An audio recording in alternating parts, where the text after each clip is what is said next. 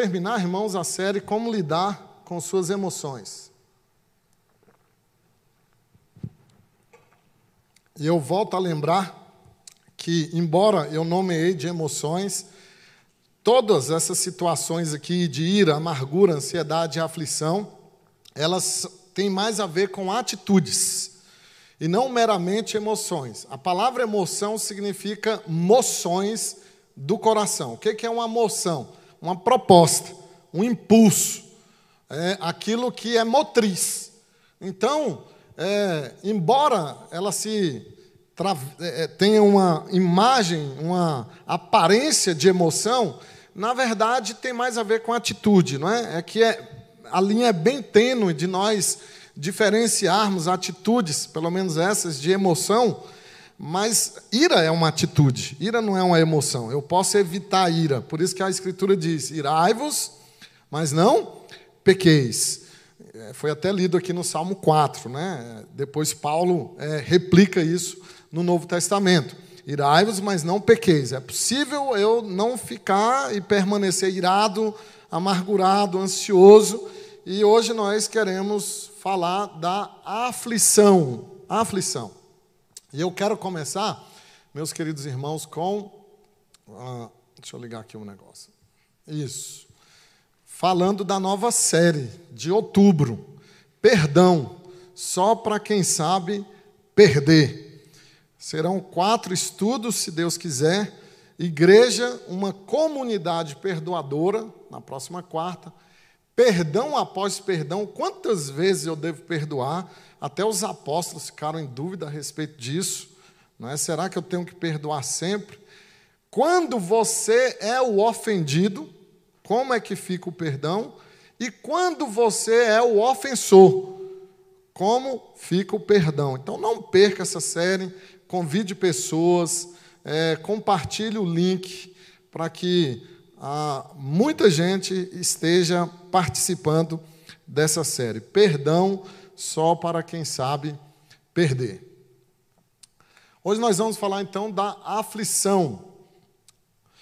João Calvino, irmãos, que é um dos fundadores da igreja presbiteriana, ah, ele disse algo é, com muita assertividade e que reflete bem o que, que seria aflição. Quando pesados problemas permanecem em cima de nós por um longo tempo, sem que haja nenhum sinal de ajuda divina, este pensamento não deixa de rondar nossa mente. Deus se esqueceu de mim. Que preciso, né? como sempre, o mestre Calvino é nevrálgico, alcança o âmago. Quantos de nós já não pensamos isso? Deus se esqueceu de mim. Problemas prolongados, alongados na nossa vida. Orações sem resposta, pelo menos para nós. O sentimento que temos é este: Deus não me ouve. As coisas não acontecem, não mudam. O nome disso é aflição. Esse peso que Calvino menciona, problemas pesados, essa pressão sobre nós, chama-se aflição. É uma pressão tão grande que nos encurva. Nos encurva. Quase que nos sucumbe. E não só Calvino teve esse sentimento, mas as próprias personagens bíblicas manifestaram isso. A oração de Davi. Cansei-me de pedir socorro. Minha garganta se abrasa de tanto gritar e pedir socorro. Meus olhos fraquejam de tanto esperar pelo meu Deus. Eu estou usando aqui uma linguagem mais contemporânea, não é a, a nossa atualizada, mas é uma oração de Davi. O homem segundo o coração de Deus que sentiu aflição. E ele diz isso, que é, já está cansado de tanto esperar o socorro de Deus. Olha a oração de Moisés, irmãos. Moisés cansado, dois milhões de pessoas no deserto sendo conduzidos por ele. Ele já estava estressado. Ele então resolve escrever uma carta de demissão a Deus E ele diz: Deus, eu não pari esse povo, não sou mãe desse povo. Mata todo mundo e me mata também. É assim que vais me tratar, mata-me agora mesmo. A oração de Moisés, irmãos, o grande líder. Elias, já tive o bastante, Senhor, tira a minha vida. Isso é aflição. Um homem que anda com Deus, que conhece Deus, um profeta, tão aflito que quer morrer. Personagens bíblicas, irmãos. Gente de Deus, eu não estou mencionando aqui nenhum ateu, nenhum ímpio. Gente de Deus que provou o peso da aflição sobre a sua vida. E ninguém melhor que Jó, pós-doc em aflição. Sinto desprezo pela minha vida. Não vou viver para sempre. Deixa-me, pois os meus dias não têm sentido. Aflição. Não vê propósito em nada, sentido em nada. É a oração constante de Jó. Que coisa terrível. Homens que provaram a aflição. E o que é a aflição, irmãos? Eu tentei definir para a gente entender bem o que é a aflição refletida nos Salmos, sobretudo, que é a anatomia da nossa alma, a aflição é a emoção desafinada do nosso coração. A aflição mostra que o nosso coração não está bem, mostra que há dificuldades em nós. A aflição, irmãos, ela é uma escola e todos nós estamos matriculados nela. Não há ninguém aqui assentado me ouvindo que não tenha vivido aflição. É uma escola e há aqueles que aprendem, há outros que não. A aflição é a dor que ensina. Ela dói. A dor da alma, a dor do coração. Mas é uma dor que ensina, como os latinos sempre se referiam, a aflição é a experiência docete. É a experiência que ensina. E todos nós devemos estar nessa escola para aprendermos. A questão não é se você tem aflições ou não, mas é você identificar os benefícios da aflição. Existem benefícios nas nossas aflições. Então, no final de tudo, é, o que você deve perguntar é o que, que eu aprendi. O que, que eu aprendi? Por que, que eu digo isso? Porque, irmãos, a aflição, ela é tão difícil, ela pode nublar completamente a nossa maneira de ver a vida, ela pode nos entorpecer a tal ponto que, ao atravessar a aflição, nós ficamos piores, amargurados, despedaçados, irados. Esse autor, o Ralph Scarne, ele disse: se o pecado é a cabeça da serpente, a aflição é certamente sua cauda. Então a aflição é uma coisa séria, que precisa ser trabalhada no nosso coração. Mas como eu disse, você precisa olhar para a aflição para suas adversidades e pensar: o que, que eu aprendi com elas? E isso é bíblico. Vamos ler o salmo que diz sobre a aflição e que ela pode ser benigna, docente na nossa vida. Salmo 119, versículo 71. Quero convidá-los a lermos juntos. Vamos lá? Foi-me bom ter eu passado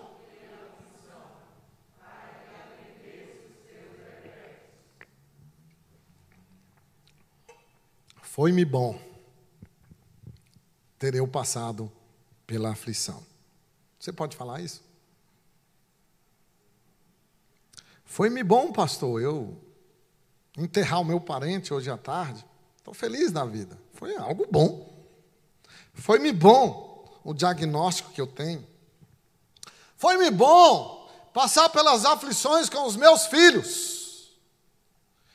Foi-me bom tudo que aconteceu comigo e que eu interpretei como ruim.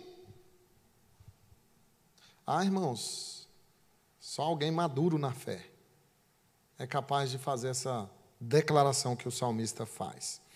O grande pregador Charles Haddon Spurgeon, comentando o Salmo 119, ele disse algo que me impactou quando preparava o estudo: infindos benefícios têm nos sobrevindo através das nossas dores e tristezas infinitos benefícios, diz Spurgeon, ao comentar esse versículo.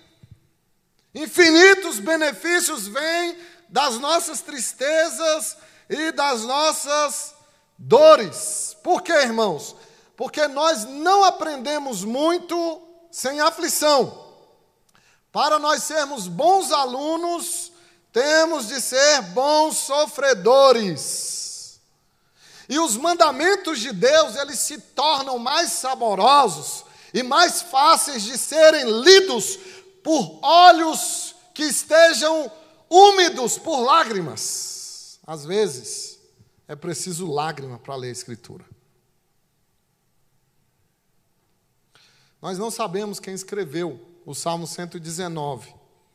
Talvez foram mais de dois autores não somente um, é o salmo mais longo da Bíblia.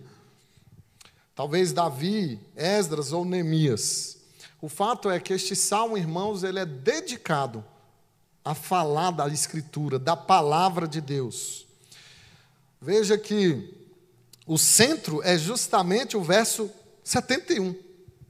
Quando o salmista diz que ele foi é, aperfeiçoado pela Escritura por meio das aflições. Olhe comigo o verso 67, ele repete a ideia, porque o salmo é um paralelismo de ideias. Antes de ser afligido, andava eu errado, mas agora guarda a tua palavra. O verso 75 diz que Deus, com a sua fidelidade, nos aflige. Deus nos aflige. Me afligiste com a tua fidelidade. Então esse salmo, ele é um salmo impressionante. Se você tiver a curiosidade de estudá-lo, você vai perceber que ele é um acróstico. Né? As nossas irmãs da SAF gostam de fazer acrósticos. O maior dos acrósticos é o Salmo 119. Cada acróstico, que são é, 22 estrofes nesse acróstico, cada acróstico começa com uma letra do alfabeto hebraico que indica algo a respeito da palavra de Deus. Então, são blocos de oito versículos, e esses blocos são acompanhados por uma letra do alfabeto hebraico, são 22 letras, e ao final, então, nós temos 172 versículos que falam de maneira poderosa sobre a palavra de Deus que aparece aqui em todo o salmo como lei, mandamentos, caminho, preceito, juízos, decretos. E o salmista aqui, irmãos, ele está dizendo que é a confiança e o conhecimento na palavra de Deus que nos ensina a obter proveito das aflições. Se você conhece a palavra de Deus e nela confia, você não se desespera quando a aflição chegar. É isso que o salmista está dizendo. E parece que Tiago leu bastante o Salmo 119, porque ele diz a mesma coisa. Lá no capítulo 1, versículo 2 e 3, ele diz: Tende por motivo de grande alegria o passar de por várias provações. Foi-me bom. Tende por motivo muita alegria, muita não é pouca. O sofrimento tem um fim proveitoso na vida daqueles que amam a Deus. Então, esse salmo está falando disso, irmãos, do lado benigno da aflição. Vamos então, pensando nesse prisma, mudando a nossa maneira de ver as aflições, tirar algumas lições desse pequeno versículo, mas que é suficiente para nos impactar o resto da vida palavra aflição, ela tem esses significados. Anar é o termo hebraico. Oprimido, humilhado, rebaixado, encurvado. Como que nós vamos tirar proveito de situações semelhantes a essa? Quais são as lições que o texto nos dá quando estivermos oprimidos, humilhados, rebaixados, com um peso tão grande sobre nós que nos encurva? Primeira lição é a seguinte: enfrente as aflições com bom ânimo. Com bom ânimo. O que é ânimo, irmãos, em hebraico? Alma. Enfrente as aflições de boa alma. Não fique amargurado. Não fique ranzinza. É isso que o salmista está dizendo. Foi-me bom. Tudo depende de como você reage diante das adversidades. O salmista ele consegue observar benefício nas suas aflições. Eu sei que para nós é difícil tirar algo bom de uma circunstância ruim. Nós estamos acostumados a olhar somente para as coisas boas e agradáveis, e nos é muito difícil olhar para situações é, que são é, de dissabor e de dificuldade, angustiosas, e tirar resultado semelhante a este. De um homem que diz: Foi-me bom, não foi ruim, as aflições que Deus mesmo me enviou. Ele consegue ver coisas benignas. E toda a Bíblia nos ensina isso. Romanos capítulo 8, versículo 28. Todas as coisas cooperam para o bem daqueles que amam a Deus e são chamados segundo o seu propósito. Veja que nessa afirmação do apóstolo Paulo, ele está dizendo que todas as coisas, sem exceção, todas as coisas cooperam para o bem. Em outras palavras, o apóstolo Paulo está dizendo coisas boas e coisas ruins. Nas coisas boas há deleite, nas coisas ruins há benignidade. Como que as aflições poderiam cooperar, irmãos, para o nosso bem? Como que nós poderíamos enfrentá-las de bom ânimo, de boa alma? Olha o que o salmista diz. Ele celebra o fim das suas aflições. Ele já tinha passado pelas aflições. E aí então ele diz: Foi-me bom ter passado pelas aflições. Elas já haviam terminado. Uma maneira de você conservar a alma boa na hora que estiver sofrendo é colocar isso na sua cabeça que vai passar. Vai passar.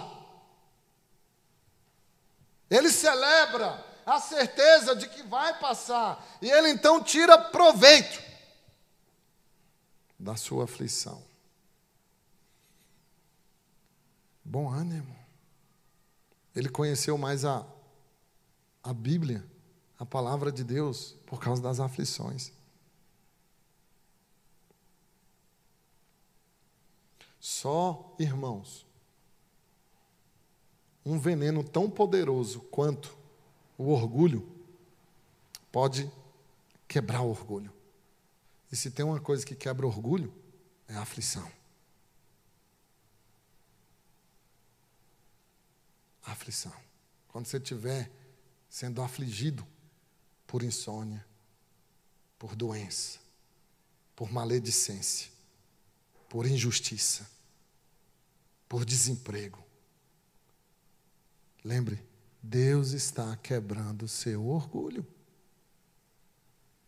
E você, se conhece a Escritura e se ama a Deus, você vai dizer: foi bom isso para mim. Foi bom.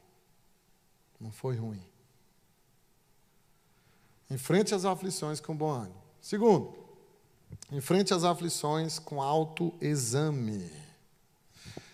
Como o salmo é poético, o salmista ele escreve é, de uma maneira que, através da poesia, ele quer chamar a atenção. E aqui ele usa o que nós chamamos de elipse.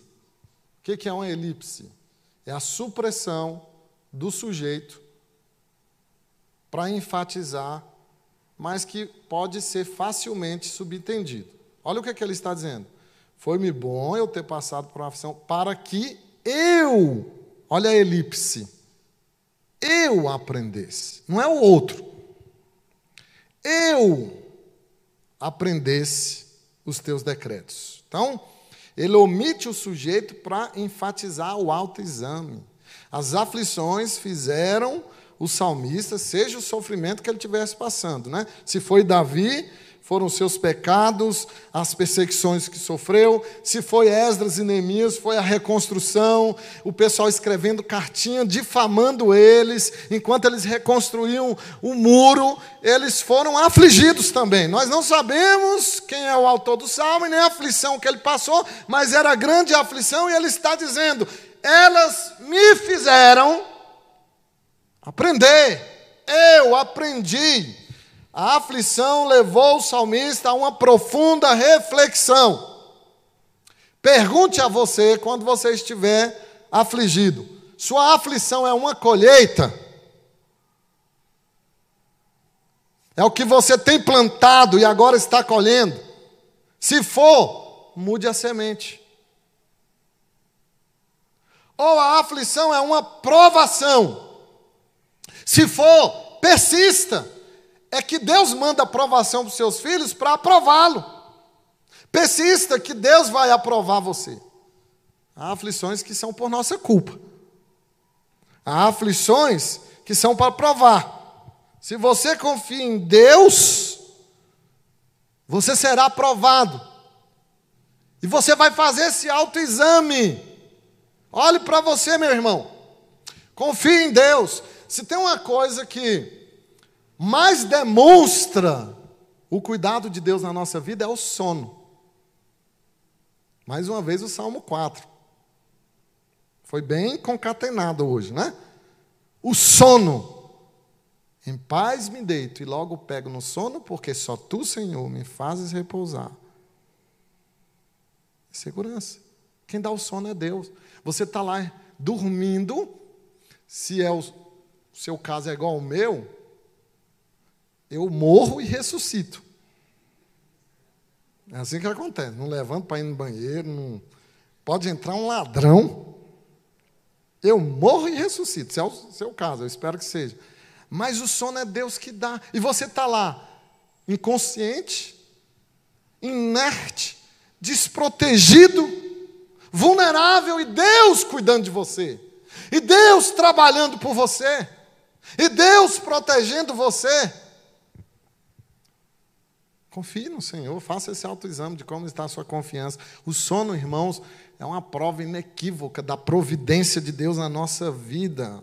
Então faça um autoexame, não um outro exame. Não é para você examinar o outro, é para você examinar a você mesmo. Odeie mais o pecado que há em você do que o pecado que há no outro. Não olhe pela janela, olhe no espelho.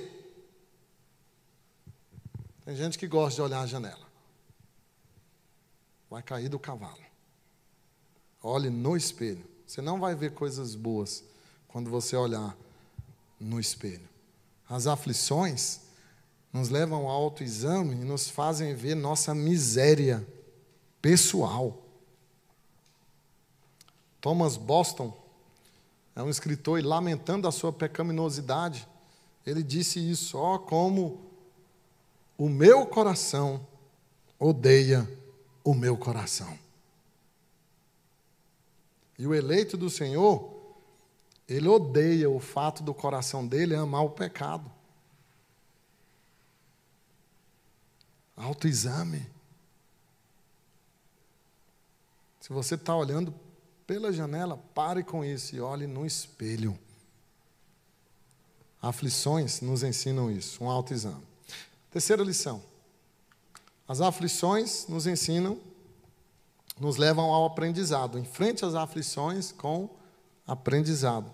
Para que eu aprendesse os teus decretos. Então, aprender aqui aponta a didática.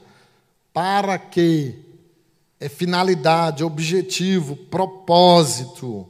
Fazê-lo aprender a palavra de Deus. E quem, irmãos, aprende a palavra de Deus dessa maneira, aprende de verdade. Se hoje o salmista é alguém dócil, foi porque ele passou pela aflição que o humilhou. Ele se tornou dócil.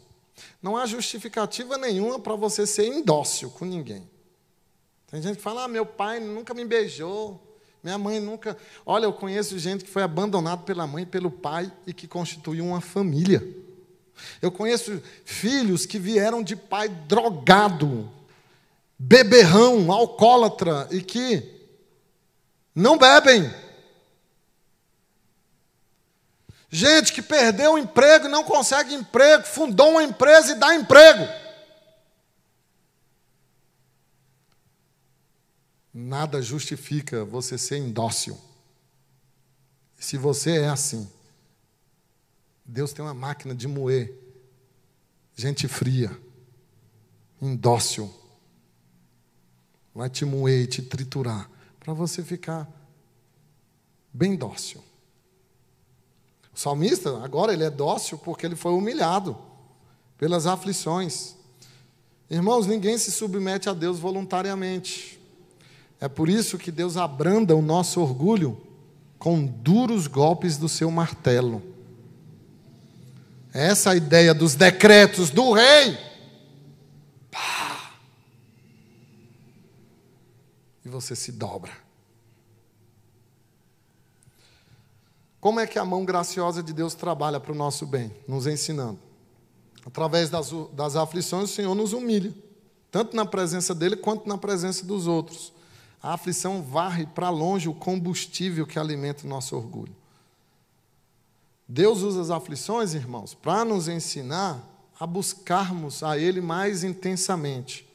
Há um texto que eu gosto muito que está em Oséias, depois você pode ver Oséias, capítulo 5, versículo 15. Olha que texto fantástico do profeta Oséias. Ele diz, o seguinte: que estando eles angustiados, cedo me buscarão. Deus manda angústia para você buscar intensamente o Senhor. Estando eles angustiados, cedo me buscarão. Depois leia lá em Oséias capítulo 5, versículo 15. Deus usa a aflição para que nós o busquemos mais intensamente. Deus usa a aflição para nos conformar à imagem do seu filho, o servo sofredor, de Isaías 53. E Hebreus repete no capítulo 12, dizendo que quando nós sofremos, nós participamos da santidade de Cristo. E que Jesus, por meio do sofrimento, aprendeu. Está lá em Hebreus. As aflições nos tornam menos dependentes das nossas emoções, meus irmãos. Problemas reais derrubam problemas imaginários, fictícios. Problemas reais acabam com os dramas, com os mimimis. Hoje eu estava lendo uma reportagem de um rapaz, sabe aquele rapaz meio duvidoso, que foi para o shopping com um short muito curto que parecia uma cueca. Imagina um homem andando assim num shopping. E aí o segurança disse: Olha, o seu short está muito curto. Não tem como você entrar aqui. E aí ele foi procurar a delegacia, foi procurar a imprensa, dizendo que por causa disso, o short curto, essa bronca do, do segurança, ele já não dormia mais, não comia mais, estava deprimido, blá, blá, blá, blá, blá, blá. Problemas imaginários. O que que acaba com problemas imaginários? Problemas reais. As aflições, irmãos, nos levam à compreensão correta da palavra de Deus. Os olhos lavados pelas lágrimas da dor observam as Escrituras com detalhe. E aí, sabe qual é a grande diferença? É que quem é crente aprende com a aflição, o descrente não, se endurece mais. Porque um descrente, o que, que ele quer de Deus? Um descrente quer de Deus uma boa família, um bom trabalho, uma boa saúde, boa condição. Ele está satisfeito com isso. Mas o crente, ele não quer só isso, ele quer Deus. Ele quer Deus, ele não quer as bênçãos, ele quer Deus. Então nós vimos as lições do texto. Enfrente as aflições com bom ânimo, com autoexame, com aprendizado. Para concluir, quais as aplicações pastorais para a sua vida? Eu quero dar pelo menos quatro aplicações dessas verdades que extraímos do texto para a sua vida. Aprenda que as aflições podem nos fazer saborear a Escritura. Lá no verso 66, ensina-me bom juízo e conhecimento, pois creio nos teus mandamentos. O termo aqui hebraico para bom juízo é sabor. Ensina-me com sabor. Eu quero degustar o teu ensino. Ensina-me ao meu paladar. Então, o que, que o salmista está dizendo? Que Deus nos ensina a sua palavra por meio das aflições e ela se torna saborosa. A alma aflita, a alma enlutada, encontra nas Escrituras, irmãos, sabor. Degusta as Escrituras. Abraça as Escrituras. Você tem saboreado as Escrituras? Segunda aplicação é que as aflições podem nos transformar. Deus usa as aflições para nos transformar. Por isso, não descarte ninguém. E nem condene ninguém, porque Deus coloca as pessoas nas aflições, no olho do tufão, para que elas sejam transformadas. Antes de ser afligido, andava errado, mas agora guardo a tua palavra. O sofrimento nos doblega, nos dobrega. O sofrimento nos transforma. Antes eu andava errado, mas agora eu guardo a tua palavra. Aflições podem nos amadurecer. Tu és bom e fazes o bem. Ensina-me os teus decretos, diz o versículo 68. Ah, somente alguém maduro pode dizer que, mesmo aflito, Deus é bom. Olha o que, que o salmista está dizendo. Deus é bom e faz o bem. E a quarta aplicação é que as aflições podem mudar nossos valores. Verso 72. Para mim vale mais a lei que procede de tua boca do que milhares de ouro ou de prata. Se é Davi, o autor do salmo, era um rei, um homem rico, um homem de muitas posses, e ele está dizendo: Eu prefiro a tua lei do que todo o ouro e a prata que eu tenho. Se é Esdras e Neemias, são os autores do Salmo, eles também estão afirmando que a lei do Senhor, a palavra do Senhor, vale mais do que qualquer coisa na vida deles. Então a aflição muda os seus valores, né?